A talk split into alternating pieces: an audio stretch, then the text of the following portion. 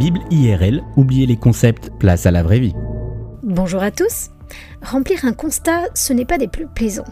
Mais alors, imaginez une minute devoir remplir un constat avec un conducteur illettré. Vous avez dit improbable C'est pourtant une mésaventure que j'ai vécue il y a quelques années.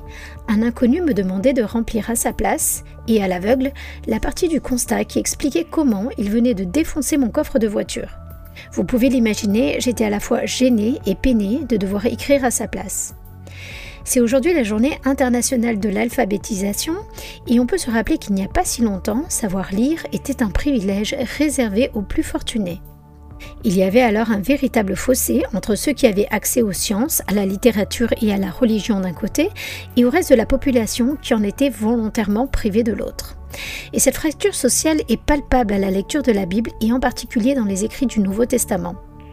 En effet, lorsqu'un charpentier de conditions modestes, du nom de Jésus, se permet d'annoncer la venue du royaume de Dieu sur terre, qu'il se permet d'enseigner et d'accomplir des miracles sans l'approbation des élites religieuses, il s'attire les foudres de ces derniers. Il faut dire que les pharisiens, les théologiens de l'époque, tiraient une grande fierté d'être les garants de la loi de Moïse, c'est-à-dire les gardiens des 613 commandements de la Torah, auxquels venaient s'ajouter encore d'autres lois de tradition orale.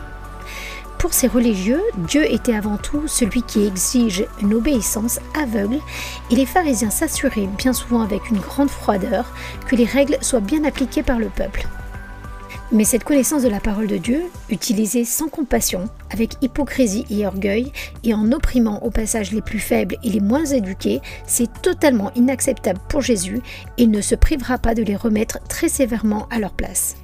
Dans Matthieu 23, Jésus leur dit Malheur à vous, spécialistes de la loi et pharisiens hypocrites, vous vous acquittez scrupuleusement de la dîme mais vous laissez de côté ce qu'il y a de plus important dans la loi, c'est-à-dire la justice, la bonté et la fidélité. Voilà ce qu'il fallait pratiquer sans négliger le reste. Guide aveugle que vous êtes, vous êtes comme ces tombeaux crépis de blanc, qui sont beaux au dehors, mais à l'intérieur, il n'y a qu'ossement de cadavres et pourriture. Vous de même, à l'extérieur, vous avez l'air juste aux yeux des hommes, mais à l'intérieur, il n'y a qu'hypocrisie et désobéissance à Dieu. De quel droit Jésus pouvait-il leur parler de la sorte, lui, un simple charpentier Eh bien, Jésus, lui, n'a jamais fauté. Lui dont la science et la sagesse étaient sans limite à utiliser sa connaissance parfaite de Dieu, non pour oppresser, pour manipuler ou tirer profit de sa position, mais pour servir les êtres humains.